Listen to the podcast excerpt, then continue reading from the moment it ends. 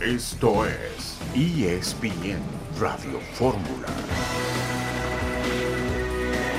Un saludo en este miércoles 20 de diciembre de 2023. Estamos aquí en esta emisión multimedia de ESPN Radio Fórmula. México va a enfrentar a Uruguay y a Brasil en 2024. El equipo mexicano, la selección nacional. Lichnowsky seguirá en el América. Gerardo Arteaga será refuerzo del conjunto campeón del fútbol mexicano. Fernando Gago ya es el técnico del equipo del Guadalajara. El Toro Fernández va a jugar con el equipo del Cruz Azul. Se retrasa la presentación de Iván Alonso y Martín Anselmi, director deportivo y técnico respectivamente del equipo del Cruz Azul. Javier Trejo Garay, gusto en saludarte. Hola, mi querido Beto, ¿cómo estás? Qué gusto saludarte a ti, por supuesto, y a todo el auditorio. Eh, vale la pena comentar también, mi querido Beto, en esta recapitulación de lo más importante en estas horas, es que apenas duró cinco, cinco eh, días sin empleo Nicolás Larcamón. Tiene ya nuevo equipo, el exdirector técnico de León, y será en Brasil el próximo destino de este técnico que le fue bien con Puebla, aunque no pudo replicar ese éxito con el equipo leonés, me querido Beto. Exactamente, al Cruzeiro se va Larcamón después del fracaso del equipo de León en el Mundial de Clubes. Tendremos también una plática con Miki Huidobro del grupo Molotov sobre el Campeonato Mundial de Tenis de Mesa que se va a disputar en enero en el Frontón México.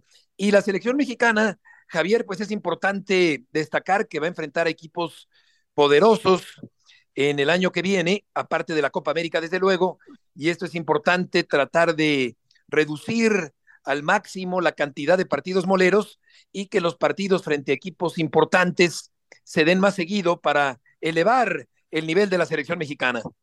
Totalmente de acuerdo contigo, Beto. Sí, creo que ver a, a, la selección ya contra equipos como Uruguay, como Brasil, evidentemente sí es, es mucho mejor que jugar. Y no voy a mencionar el nombre de algunos otros equipos o selecciones que enfrenta de manera recurrente el Tri en partidos de este tipo, partidos moleros, como bien lo comentas.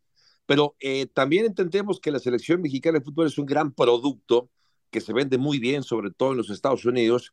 Es de hecho la selección que más partidos juega en el año. Es la selección que más encuentros amistosos, evidentemente, tiene eh, eh, en el año porque lo que representa el mercado, eh, digamos que México o americano o mexicano que se encuentra en los Estados Unidos es de verdad para ellos un producto muy apetecible. Que bueno, solamente la duda, Beto, es si estos equipos van a contar con sus mejores jugadores o veremos la selección B de Uruguay o de Brasil, Beto. Claro, es una buena pregunta. Es importante que vengan los buenos, los importantes, las figuras, para realmente confrontar con eh, un alto nivel a la selección mexicana. Fueron entregados los reconocimientos del Premio Nacional de Deportes. Ana Gabriela Guevara pidió a los atletas dejar a un lado la avaricia. Y los Jets activan a Aaron Rodgers, pero de momento Javier no va a jugar el mariscal de campo que se lesionó en el inicio de esta temporada. En tiempo récord, Beto, se, se ha recuperado, claro, no lo hemos visto.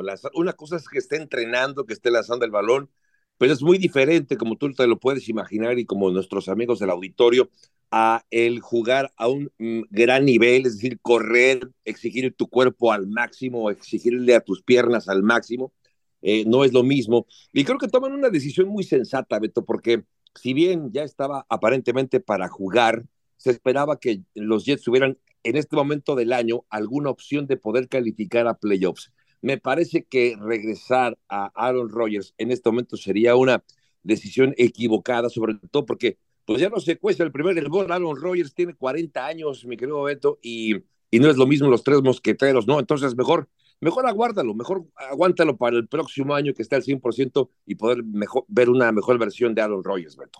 Sí, claro, es lo sensato, lo inteligente con respecto a este afamado mariscal de campo allá en la NFL. Vamos a ir a la primera pausa del día de hoy. De regreso estaremos platicando acerca de los cambios en la máquina cementera del Cruz Azul para el próximo torneo.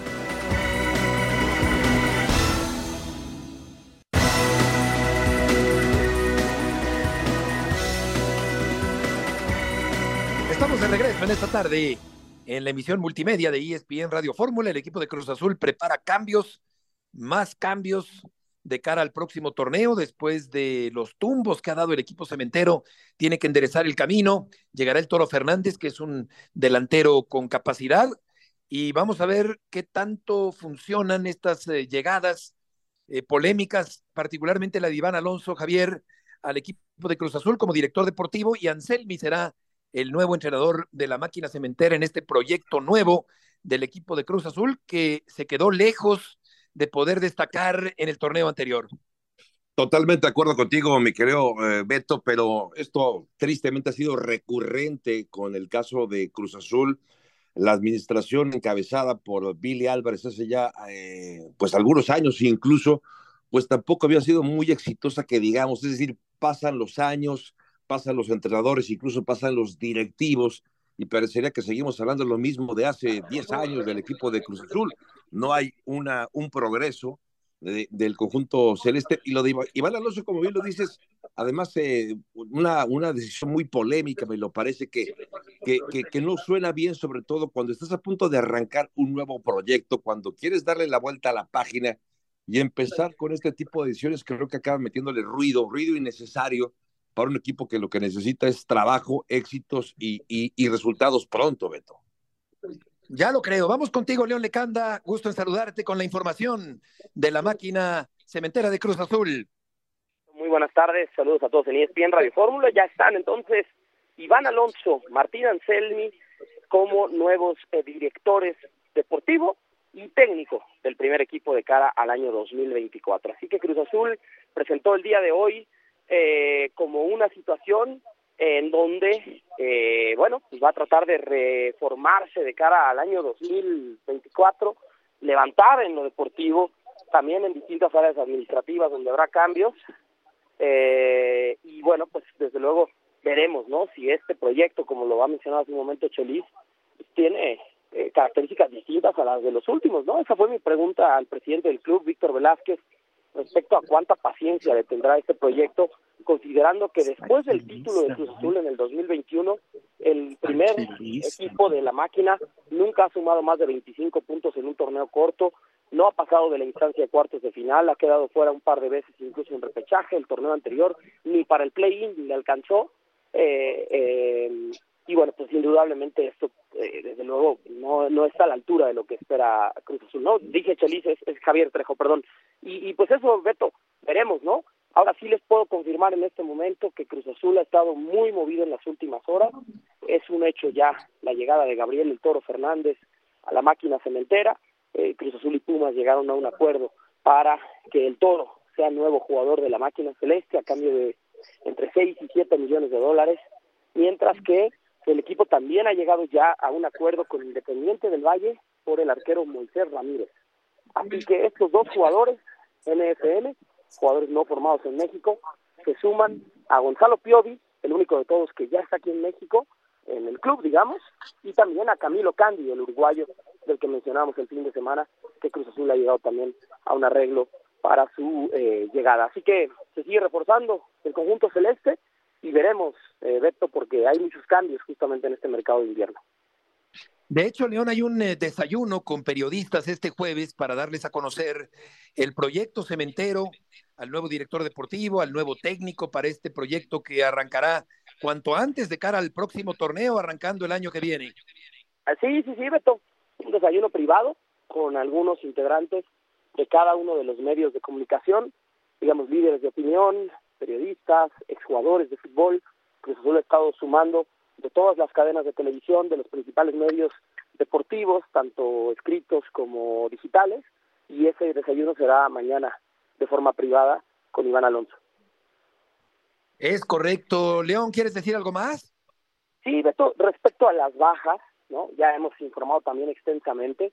A ver, Sebastián Jurado se fue a Juárez, lo mismo Carlos Salcedo, Jesús Dueñas y Alonso Escobosa se les está buscando equipo, pero si no hay nadie que los quiera, se va a llegar a un acuerdo de rescisión de contrato, como se hizo con Iván Morales, ahí ya llevamos cinco jugadores.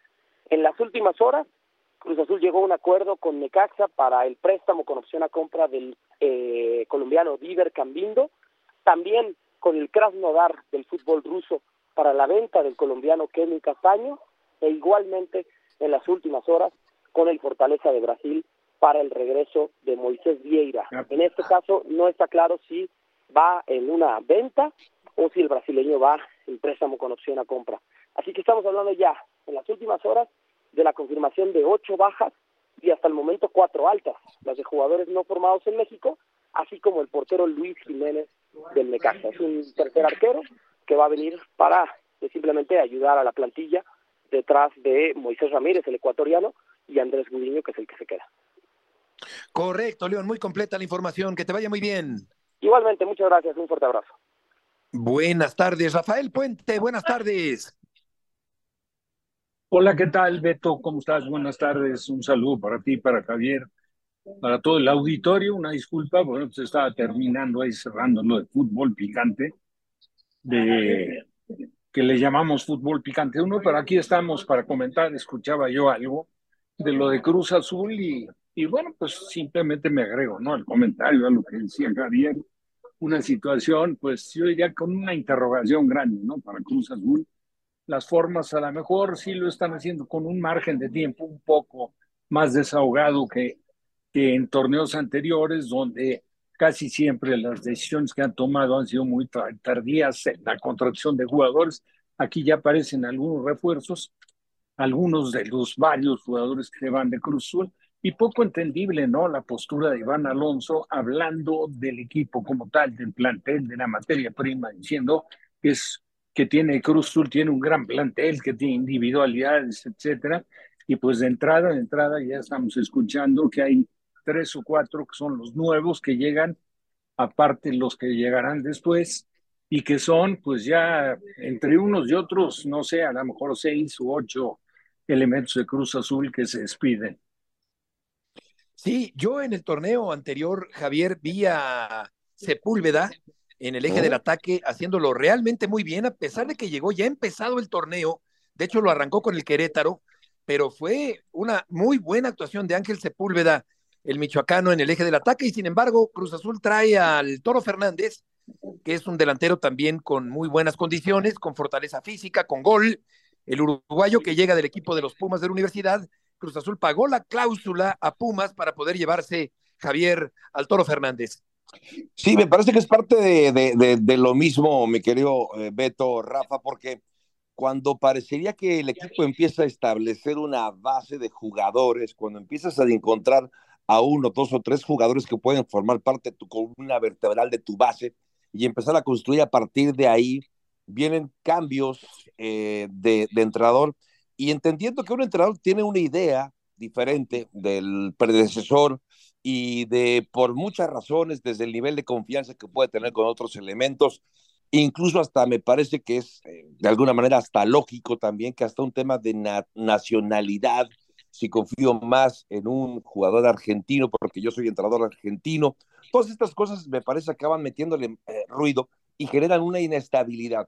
Yo creo que salvo la mejor opinión de ustedes, este equipo de Cruz Azul es quizá el equipo más inestable de todo el fútbol mexicano si ya tenía problemas, si ya era un equipo con estos, eh, eh, digamos que, como, como un, mal endémico, eh, en el caso de Cruz Azul, con estos cambios tan drásticos, tan abruptos, creo que la estabilidad se va a convertir todavía en algo más complicado de conseguir para el conjunto de Cruz Azul. Ojalá que estas decisiones, de verdad, no, no, le, no soy aficionado a Cruz Azul, pero sí me gusta el fútbol mexicano, me gusta ver que los equipos importantes estén bien, porque cuando, cuando el torneo está bien, eh, y estos jugadores, estos equipos están bien, se anima el torneo. Ojalá que me equivoque y que vamos a un Cruz Azul ahora sí protagonista y contendiente en este próximo clausura 2023.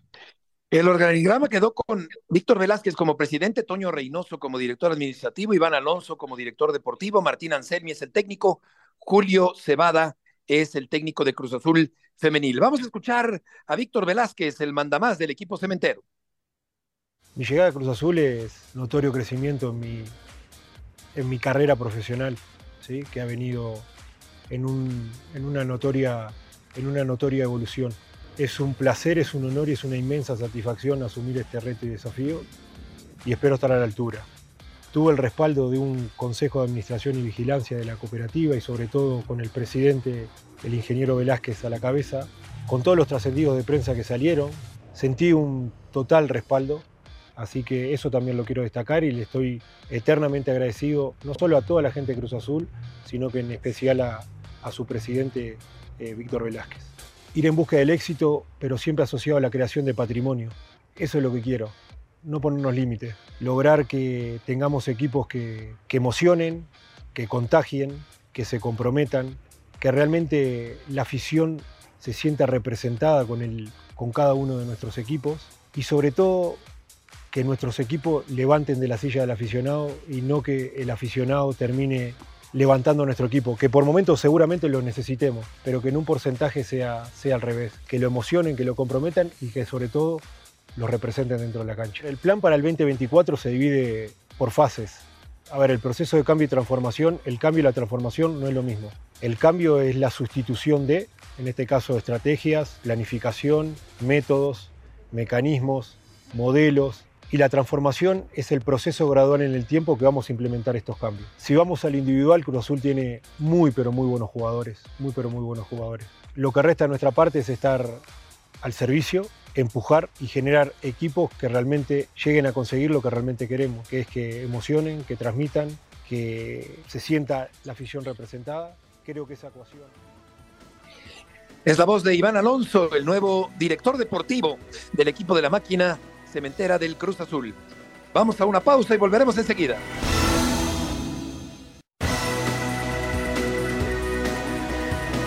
De regreso en esta tarde, Puente, Trejo, Garay y Murrieta. Y vamos a escuchar al argentino Martín Anselmi, el nuevo técnico del equipo de Cruz Azul. Y quiero resaltar la, la palabra equipo, ¿sí? porque creo que lo más importante y el primer desafío que tenemos es justamente eso, construir un equipo, porque así son los cimientos de Cruz Azul. Le contaba ayer cuando hablaba por primera vez con el plantel del primer equipo cómo se formó esta cooperativa. Y si me remonto a casi 100 años atrás, cuando esta cooperativa pasó en manos de los empleados y que tuvieron que afrontar una deuda para poder eh, sanear la deuda que atraía la cementera y hacerse acreedores de, de la cementera, estuvieron durante muchos años trabajando con un propósito y el propósito era salvar la deuda. Y durante todo ese tiempo no percibieron un solo peso y fueron muchos años. Y para poder sobrevivir se alinearon en equipo y cada uno aportó lo que tenía para poder sobrevivir día a día durante cuatro años. Y eso lo hicieron en equipo. ¿Por qué? Porque hay un propósito muchísimo más grande. Y ese es el propósito que queremos construir. Queremos construir un equipo que represente cuáles son nuestros inicios, que represente lo que significa este club y esta cooperativa. Es un equipo del pueblo. Y ese es el desafío más lindo que podemos tener, representar al pueblo. La voz de Martín Anselmi, el técnico argentino de Cruz Azul. Y claro que todas estas palabras bien hilvanadas, Rafa, tendrán que venir acompañadas de resultados de inmediato para la máquina cementera arrancando el próximo torneo. Por supuesto. Digo, con todo respeto, eh, porque no tengo ni siquiera el gusto de conocerlo, a mí me parece que sí, sí, digo, sí terminó por meterse en un terreno, pues que la verdad no venía, creo yo que no venía al caso que lo comentara para nada, sencillamente que se dedique a trabajar, que sean atinados en la elección de los refuerzos que lleven a Cruz Azul, que lleguen en tiempo, que se haga un trabajo serio, que cumpla, por ejemplo, después de escucharlo, se ve que, que Iván Alonso es un hombre preparado, ojalá lo ponga, lo ponga en práctica en la institución, porque pues tampoco, tampoco Cruz Azul las cosas las ganó sin haber tenido gente capacitada adentro, en directiva, en direcciones técnicas, en planteles, y en base a eso, pues también tiene una historia muy respetable. Pues yo creo que hay que apegarse única y exclusivamente al momento actual, al trabajo, a la exigencia que corresponde estar como técnico de Cruz Azul y dejar un poco de lado los antecedentes, ¿no? Meterse en un renglón político interno de una institución que no corresponde. Totalmente de acuerdo con Rafa no sé si me, sonó como a un político, ¿no? Me sonó un poco como demagogia el hablar de la unión, hablar del equipo, hablar de la historia, hablar de, del esfuerzo, del sacrificio, de eh, eh, no sé, me parece sí como, como una, una, una respuesta extraída de, algún, de alguna declaración política, entendiendo que el mensaje que, que tiene que dar un entrenador es de trabajo, es de optimismo, es de esfuerzo, es de disciplina, eso lo entiendo perfectamente bien, pero sí recurrir como al pasado, a la historia, a, los esfuerzos de aquellos trabajadores, sí, no, no, no sé, no, no, no digo que haya sido fuera de lugar, pero me pareció un poco innecesario y como bien dice Rafa, creo que pensar ya en el futuro, en el hoy, en el hoy de este equipo, que es un equipo grande, es un equipo que además eh, cuenta con uno de los eh, de las mejores, eh, digamos, de los mejores presupuestos que hay también en el fútbol mexicano y que no se puede permitir seguir arrastrando el prestigio como lo ha hecho en los últimos años. Ojalá, insisto, que toda esta palabrería, que todo este rollo, que todas esta, estas palabras, como bien dice Rafa, se traduzcan ya en el campo, que es donde miles de aficionados de Cruz Azul esperan ver a su equipo una vez más protagonista, sobre todo por un equipo que en décadas tiene apenas un solo título, ¿no? Pues sí, tienes razón. Yo sí pienso que se desvió, se desvió del tema deportivo a un tema más eh, político interno del equipo de la máquina cementera del Cruz Azul. Pero vamos a cambiar de tema y vamos a hablar ahora del campeón del fútbol mexicano y de la asamblea de dueños, sobre todo particularmente con César Caballero. César, gusto en saludarte. Hola Beto, ¿cómo te va? Qué gusto saludarte. Se llevó a cabo la asamblea de dueños del fútbol mexicano, lo que podríamos considerar el cerrojazo final del 2023 de la Liga MX a todo lo que fueron las actividades. Habrá un periodo de descanso de aquí hasta el mes de enero cuando se vuelva ya a hablar de fútbol mexicano de cara al clausura 2024. Una reunión donde hubo eh, representación de los 18 clubes del fútbol mexicano. El único dueño que no estuvo presente fue Ricardo Salinas Pliego. Estuvo también el comisionado de la Federación Mexicana de Fútbol, el señor Juan Carlos Rodríguez, estuvo Ibar Cisniega, estuvo también eh, Miquel Arriola. Se tocaron muchísimos temas durante esta reunión. Hablan de un nuevo modelo de negocio para tratar de fortalecer económica y deportivamente a la federación y a también al fútbol mexicano. El problema de todo esto es que no dan ningún indicio de qué es lo que piensan hacer. Entonces es un tema que todavía se mantiene en el aire y que esperemos pronto podamos saber eh, las aristas que van a conformar este nuevo modelo de negocio. Dentro de lo más importante eh, que se habló en la Asamblea de Dueños fue el tema de darle una autonomía a la Comisión de Arbitraje, centralizar el VAR en, la en las oficinas de la Federación Mexicana de Fútbol para con esto tratar de disminuir el margen de error que hay en el Video Assistant Referee y también algo de lo que me parece más sobresaliente es que ya vamos a poder conocer las conversaciones que hay en el VAR entre el árbitro en la cancha y los árbitros que están eh, manejando esta herramienta del VAR. Es una situación que se va a publicar a partir del próximo torneo. Después de que termine cada jornada, habrá acceso a esos audios eh, del VAR cuando haya decisiones polémicas, lo cual me parece abre mucho eh, el panorama para el fútbol mexicano y también ayudará a terminar con estas sospechas eh, de ayuda a ciertos clubes que nunca dejan de rondar al fútbol mexicano. Vamos a escuchar justamente la voz de Juan Carlos Rodríguez, el presidente de la Federación Mexicana de Fútbol. El próximo año daremos más detalles sobre el nuevo modelo, pero te puedo adelantar que de entre muchas reformas estableceremos la autonomía de la Comisión de Arbitraje, la cual actualmente está bajo la estructura de la Federación Mexicana de Fútbol, pero que requiere de una operación independiente para que ya no haya duda respecto a sus decisiones. También vamos a invertir en mejor tecnología visual para facilitar la labor del VAR. Queremos que nuestro VAR pueda unificar criterios y por ende reducir las polémicas constantes por lo que estamos iniciando el proceso de centralización del VAR con un centro de operaciones en Toluca, emulando las mejores prácticas de las ligas deportivas del mundo. Es la voz de Juan Carlos Rodríguez con respecto a los cambios que tienen que darse pronto en el fútbol mexicano para realmente mejorar. Ahora bien, el América está César a punto de terminar su actividad en 2023.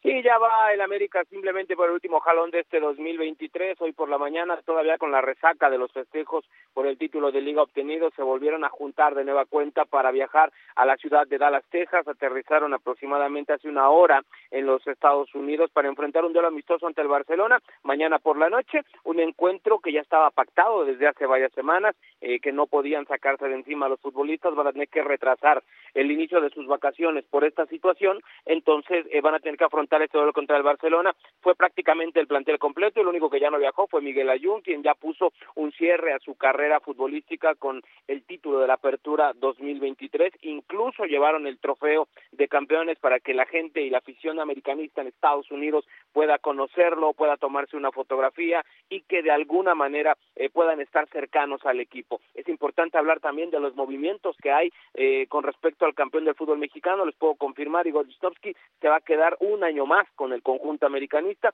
Parecía que iban a comprar la ficha de manera definitiva, sin embargo, la directiva de Tigres y la directiva del América consideran que lo mejor para todas las partes es aumentar esta sesión por un año más, así que hay Igor Lichnowsky todo 2024 para el conjunto americanista, se siguen buscando refuerzos, en este momento el que parece más adelantado es Gerardo Arteaga, al América le interesa mucho reforzar esa lateral izquierda, entonces va a haber movimiento con el conjunto americanista en los próximos días, pero te puedo decir que la prioridad es reforzar y no desmantelar, porque el próximo año el América tiene que buscar el bicampeonato y también la Liga de Campeones de la CONCACAF. Hola César, te saludo con mucho gusto. Yo quisiera preguntarte a propósito de las declaraciones y de la Junta de, Dueños el día de hoy, las declaraciones de Juan Carlos Rodríguez, el, nuevo presidente ejecutivo de, esta liga, a propósito de este, de este bar, de este, de este sistema en el cual, eh, como bien lo comentabas, la referencia me parece, y se me viene a querer o no, eh, la, la, la, decisión de tomar como referencia a lo que hace la NFL con un centro de, de mando para evitar las polémicas, para, para evitar también las suspicacias que sigue habiendo todavía alrededor del bar. ¿Cuál fue el ambiente de esta reunión de, de, ayer, de hecho, de esta reunión de dueños para hablar de esto? Es decir, eh, ¿es en un ambiente cordial? ¿Sigue habiendo todavía algún tipo de, de resquemor o algunas dudas dentro de los eh, propietarios de los equipos o la, la, reunión transcurrió con mucha cordialidad, muy acorde también me parece a esta época del año, César. ¿Cómo estás, Javo? Qué gusto saludarte, hermano. Sí, fue muy cordial. Todo fue se, se llevó a cabo de una manera eh, muy ligera, muy muy amigable, eh, con todos los dueños que estuvieron ahí presentes en la Federación Mexicana de Fútbol. Incluso, mira, te puedo decir que en esta asamblea prácticamente se llegaron solamente a asentar algunas cosas que ya prácticamente estaban decididas. No fue tanto que hubiera una estira y afloja durante esta eh, reunión de dueños. la Bomba Rodríguez, Ibar Cisniega y Miquel Arreola ya habían hecho una gira eh, prácticamente por todos los clubes del fútbol mexicano para tratar todos estos temas. Simplemente ayer eh, se pusieron ya de manera formal en una minuta para de alguna manera hacerlo oficial, pero la mayoría ya sabía prácticamente de todos estos eh, cambios que iba a haber Pasión, determinación y constancia es lo que te hace campeón y mantiene tu actitud de ride or die baby. eBay Motors tiene lo que necesitas para darle mantenimiento a tu vehículo y para llegar hasta el rendimiento máximo. Desde sobrealimentadores, sistemas de sonido, tubos de escape, luces LED y más. Si buscas velocidad, potencia o estilo, lo encontrarás todo en eBay Motors. Con más de 122 millones de piezas, siempre encontrarás justo lo que buscas. Y con Guaranteed Fit de eBay, tienes la garantía de que tu pieza quede perfectamente a la primera o se te devuelve tu dinero. Porque con eBay Motors, quemas llantas y no tu dinero. Con las piezas que buscas, a los precios que quieres, tu auto se convertirá en el MVP que te dará el triunfo. eBay Motors. ebaymotors.com. Solo para artículos elegibles se aplican restricciones dentro del fútbol mexicano. Entonces fue también una reunión simplemente para compartir algunos puntos. César, perdona, perdona interrumpirte. Vamos a la pausa y Volveremos contigo después del corte comercial.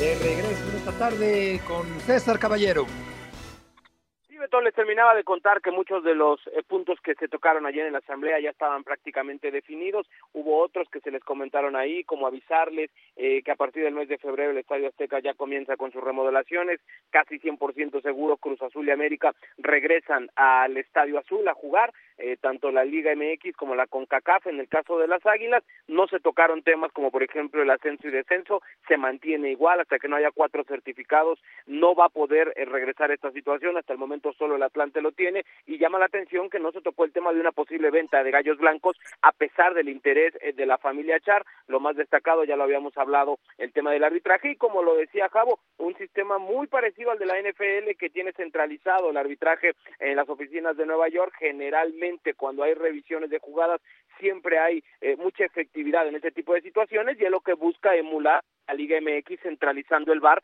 en la Federación Mexicana de Fútbol. César, muchas gracias por la información. Saludos, excelente tarde. Igualmente, buenas tardes. Lichnowsky, el chileno, Rafa continúa, le dio mucha seguridad al América en la saga central. Llegó en un partido contra Chivas, venía de Tigres, arrancó el torneo con Tigres y la verdad es que se adaptó rápidamente, hizo un muy buen torneo el andino hasta convertirse en una pieza clave en la defensa del América y continuará para el próximo torneo.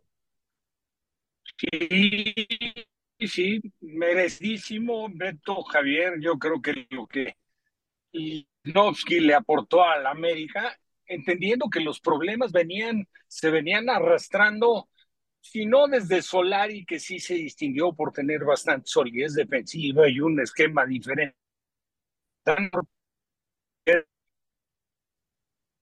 Vida, eh, pues hacer, hacer daño, etcétera, etcétera. Yo creo que lo que, lo que hizo el, eh, el chileno con América fue muy, muy importante y fue fundamental para la estabilidad del equipo. Yo creo que muy bien. Aquí nada más yo quisiera que nos aclararan un poco, Beto. Sí me parece una total falta de respeto que se anuncie un partido entre América y Barcelona con, lógicamente, el interés de ver al América campeón, pero Barcelona estaba jugando hace un par de horas contra el Almería en Barcelona, caray. Sí, sí, de hecho le ganó al Almería antes de viajar a Estados Unidos, pues van a llegar poco menos que agotados los catalanes, los del Barça, para jugar contra el América. Es una buena observación de Rafa en este partido un poco con calzador, pero seguramente con buen rédito económico. Vamos a escuchar a Fernando Gago, el argentino, nuevo técnico del equipo del Guadalajara.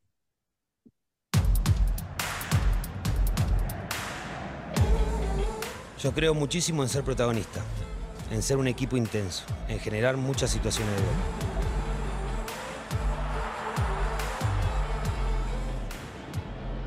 Creo en el trabajo que se hace, me gusta competir partido a partido y pensar en pelear campeonatos. Los desafíos son lindos, siempre viví desafíos en mi vida y en equipo de jerarquía. La unión con la afición los ha hecho fuertes y hoy yo quiero ser parte de esa historia.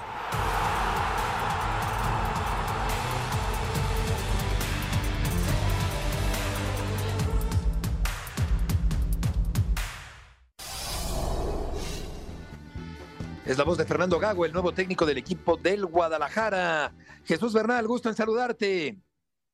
Saludos, eh, Beto compañeros, muy buena tarde. Pues sí, ya fue anunciado después de tener eh, más de 48 horas en la ciudad, Fernando Gago como el nuevo técnico del equipo de las Chivas. De hecho, Beto, en unos instantes más llevará a cabo ya su presentación también en el Estadio Akron. La convocatoria es a las 5 de la tarde para todos los medios de comunicación para poder presenciar eh, las primeras palabras de Fernando Gago como técnico del equipo del Guadalajara. Eh, por ahora, eh, pues ya tendrá que ponerse a trabajar. Eh, de hecho, mañana están llamados los jugadores a reportar con el equipo de las Chivas después de un periodo vacacional largo de poco más de dos semanas tras haber perdido con los Pumas en los cuartos de final. Yo siento que llega con pocos merecimientos al equipo del Guadalajara. ¿Cómo se recibe allá en la Perla Tapatía, Jesús, la llegada del técnico sudamericano? Mira, con, con mucho romanticismo, Beto, sobre todo porque la gente lo ha comparado con Matías Almeida, quien en su momento llegó a Chivas también sin muchos blasones y que con el paso del tiempo terminó construyendo una historia de éxito en el equipo tapatío, pero pues tiene que ver más un poco con, con el hecho de que son argentinos y vienen de aquella categoría que con otra cosa, porque Fernando Gago apenas tiene 37 años, tiene dos equipos dirigidos, eh, entonces sí, la verdad es que parecería poca la experiencia que tiene el técnico, pero el director deportivo Fernando Hierro es el que ha decidido confiar en él.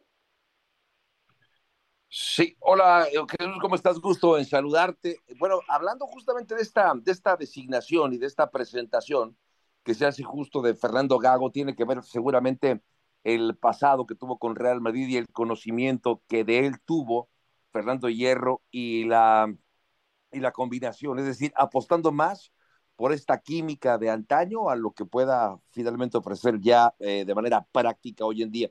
Y, y coincido también con lo que decías Jesús, es decir, y con lo que decía Beto, porque realmente me parece que son poco los, los, eh, los méritos para dirigir a un equipo como este, que no es cualquier equipo, estamos hablando de un equipo como son las Chivas Rayadas del Guadalajara. Más allá de, de, de la sensación que provoca la llegada de un argentino más eh, al frente del de, equipo, ¿sabes tú, ha trascendido ya si hay el interés de parte del equipo de Chivas de empezar a trabajar en refuerzos, entendiendo que el mercado tiene que ser obviamente jugadores mexicanos y es ahí donde Fernando Gago prácticamente no los conoce. Pues, está a hierro, por supuesto, pero ¿qué tan complicado va a ser o qué tanto se está trabajando ya en posibles refuerzos para el equipo de jugadores que muy probablemente Fernando Gago no conoce?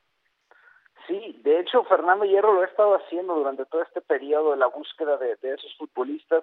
Hoy Chivas tiene ya cerrado a José Castillo, un defensa central, defensa lateral que llega procedente de los Tuzos del Pachuca, de 21 años, que el torneo pasado disputó nueve partidos y que si bien Chivas lo tiene pensado para el primer equipo, pues sigue siendo una apuesta futura este joven.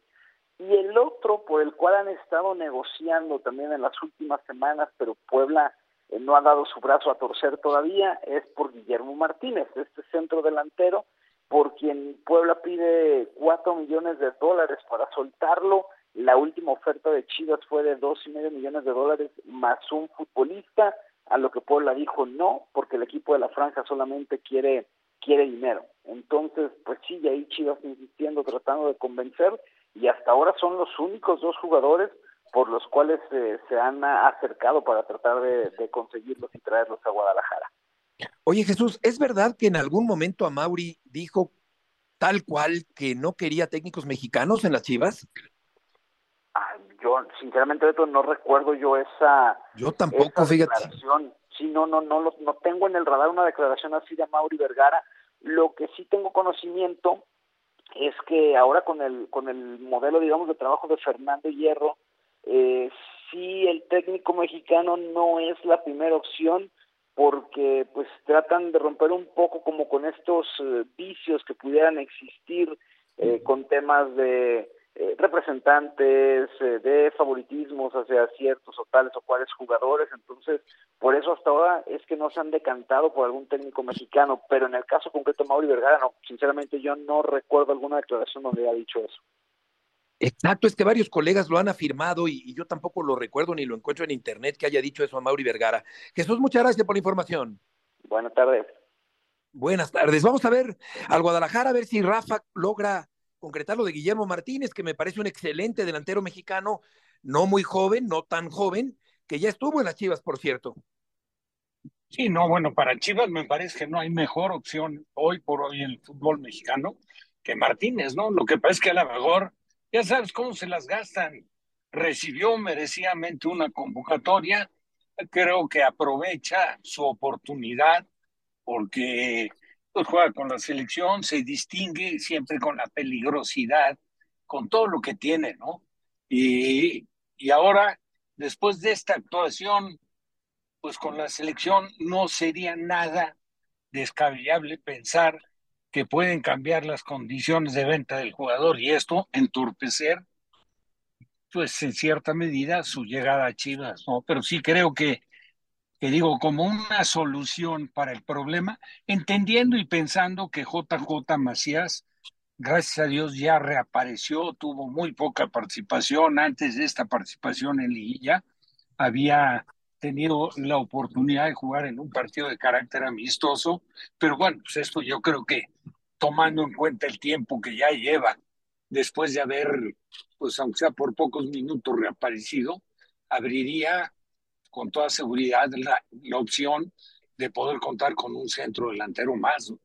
Sí, claro, es un jugador corpulento, un jugador fuerte, con muy buen juego aéreo, buen rematador de cabeza, buen juego de espaldas también de Martínez, seguramente sería una buena incorporación, aunque hay un millón y medio de dólares de diferencia entre lo que ofrece el Puebla y lo que, eh, es decir, lo que quiere el Guadalajara y lo que está eh, poniendo en la mesa el equipo del Puebla para poder soltar a Martínez. En la línea telefónica tenemos en esta tarde a Miki Huidobro, líder del grupo Molotov, presidente del Campeonato Mundial de Tenis de Mesa que se va a realizar en enero en la Ciudad de México.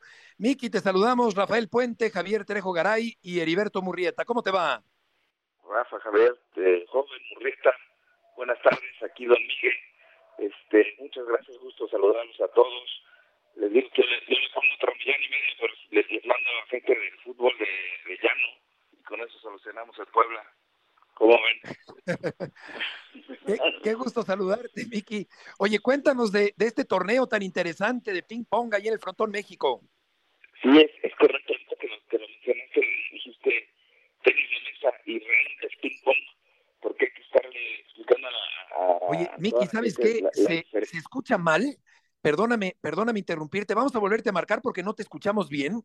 Ahora retomamos la, la comunicación con, con Miki Huidobro eh, por este Campeonato Mundial de Ping Pong en el Frontón México en enero. Qué interesante eh, torneo. Mientras tanto, la convocatoria a Dallas eh, va de Young y el 11 del filial, ahora que decía Rafa, de todos los jóvenes que va a llevar el Barcelona para esta confrontación frente al América. Hay un montón de jóvenes para este partido contra el equipo del América. Entonces, claro, pues no son las figuras del Barcelona en plenitud las que van a enfrentar al conjunto del América, Javier, en este partido de mañana jueves ahí en Texas. Sí, que bien decía Rafa y apuntaba, apenas terminó hace un rato el duelo contra el Almería, partido que se le puso bravo, por cierto, al Barcelona en el arranque, aunque al final acabó ganándolo, pero de manera muy complicada.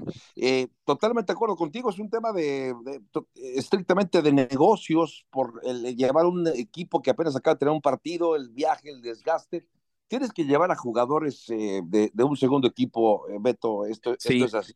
Y Oye, Javi, a ver, ya está Miki Huidobro de nuevo en la línea. Miki, ¿nos escuchas bien? Nos platicabas de este evento en enero. Sí, queridos, vamos a tener el primer mundial de, de ping pong en México. Es un evento que lleva sucediendo eh, en, desde 2012 en, las, en, en Londres, en Alexandra Palace y por la pandemia y por la guerra con en Rusia, Ucrania, etcétera, se, se, acabó el año pasado y, lo retomamos y levantamos la mano para traerlo a México. Y bueno, pues estamos este, trayendo 10 campeones del mundo a, a, jugar contra 20 mexicanos, 8 este ocho americanos, etcétera, en, tres modalidades, tres días de competencia, una cosa nunca antes vista en México que pues por desgracia nuestras entidades deportivas pues, no le no le han puesto atención. Tiene que venir una persona de, de pues del rock and roll a meterle una lanita a esto para que se para que se haga no sí sí. Y este muy entonces, cierto. pues, ahí, toda la gente que me ha pedido un boleto para para Molotov o un paro o un reposto lo que sea pues ahí tiene chance de de regresar el favor exactamente un deporte relampagueante, rapidísimo. ¿Y, ¿Y, cuántos países y cuántos jugadores en total van a participar en este campeonato mundial? Mira, son 89 jugadores en tres diferentes categorías. Una que es este, las raquetas de lija, otro que se llama hardback, que es lo que juegan en Estados Unidos, donde hay un campeón de 20, 24 veces campeón, que fue abatido el año pasado por Alexander Fleming, actual campeón del mundo en este en, en esas raquetas de, de, lija y que se pasó a Harvard. Y lo que se juega en Sudamérica, que es wood, o sea, madera, las, las raquetas de, de, de, madera como tal cual se, se, se, empezó el deporte. Y bueno, pues sí. todo esto va a pasar ahí en el Fronton México, este, el día 4, 5 y 6 de, de enero. viene Alexander Fleming con tres campeonatos del mundo, viene Wang Chibo de China, eh, es un campeón que fue, campeón en el 2018, viene Andrew Bagali, cuatro veces campeón del mundo, este, a, a, tratar de refrendarse por acá, y bueno, pues los mexicanos que, que, que tengan chance de jugar a 2.400 metros acostumbrados a esa altura, pues aprovechar esa oportunidad para sacar su su este su FUA y, tratar de ganarlos. También vienen dos rusos, este, Polyakov y Kutsenko, que son también están en el top 10 de, jugadores del mundo. Y bueno, pues yo creo que se va a poner buenísimo, ¿no? Este, va a ser un espectáculo, no es una aula deportiva, no es un gimnasio, es un espectáculo, es un espectáculo con que, en el puedes ver algo de deporte y pues se va a poner buenísimo, creo yo, este, eh, viene gente de muchos lados del mundo, cosas que, nadie ha visto en México. Entonces creo que, es una buena oportunidad de, de dárselo a, ver un deporte nuevo, una actividad nueva, ¿no? A dejarnos un poquito de, esta, pues un poco a veces del fútbol, ¿no? a veces, hay, que, a, veces hay que castigarlo, a veces hay que castigarlo un de acuerdo. Oye, Miki, eh, por último, eh, dinos por favor en dónde puede el público conseguir boletos para el Campeonato Mundial. Claro que sí, con mucho gusto. Eh, los boletos están a la, a la, venta en, la taquilla del frontón, el mismo, los mismos días, el 4, 5 y 6. Bueno, incluso ahora mismo, ¿no? Este, eh, salvo los lunes que, que no abren. Y en la página de Front Tickets, es la, la boletera del frontón. Y pues ahí los vamos a estar esperando. Lo ideal es que lleguen, que vayan el sábado a partir de las 2, 2 y media de la tarde que están jugándose las finales. Creo que se va a poner bastante bueno y este pues es un evento nunca antes visto. Yo creo que sí va a estar a todo mecate. Esperemos que quede en México. A todo mecate. Del rock and roll al ping pong. Miki, muchas gracias por tomar esta llamada. Que te vaya muy bien y que haya mucho éxito en el Campeonato Mundial de Ping Pong. Igualmente, muchas gracias a, todo tu auditorio y a todo tu elenco por ahí. Que te vaya muy bien. Muchas gracias. Miki Huidobro, de Molotov, convertido en líder, organizador, eh, presidente del Campeonato Mundial de Ping Pong, Javier, en enero en el Frontón México. Ya, ya me lo estoy saboreando, Beto, ya voy a comprar mis boletos. ¿Sabes qué? Qué bueno, qué bueno que existen, eh, me parece, personas que aman el deporte, como el caso de Miki, que no le importa meter su dinero para poder traer un evento de este calibre. Qué triste también, por otra parte, que las eh, federaciones de estos deportes no tengan las posibilidades o quizás hasta las, el deseo, ¿no? de ir por algo más. Enhorabuena por Vicky, ojalá que sea un gran evento, me complace mucho que un evento, hablamos de campeonato mundial, ¿eh? como bien decía Vicky, no es un torneo ahí, sino es un campeonato mundial, ojalá que la gente se retrate en la taquilla y que, que sea un gran evento, Beto, confío que así sea. Exactamente, me imagino que en los tiempos de jugador de Rafa se jugaba mucho ping pong, ahora son juegos eh, de computadora. Y rayuela. Claro, había otras distracciones en los jugadores de aquella época y ahora se la pasan con ¿Saben qué le daba el ping-pong? Carlos Reynoso, ¿eh? Ah, Reynoso, mira, también. Y, ¿sabes quién? Ni se diga Félix Fernández. Ah, Félix también. Félix también de, de, tenis de mesa. ¡Qué maravilla! Vámonos. Se acaba el programa. Gracias por acompañarnos en este miércoles. Rafa, Javier, buenas tardes. Que les vaya muy bien. Hasta mañana. Mañana, Beto, Javier, un abrazo. Buenas tardes.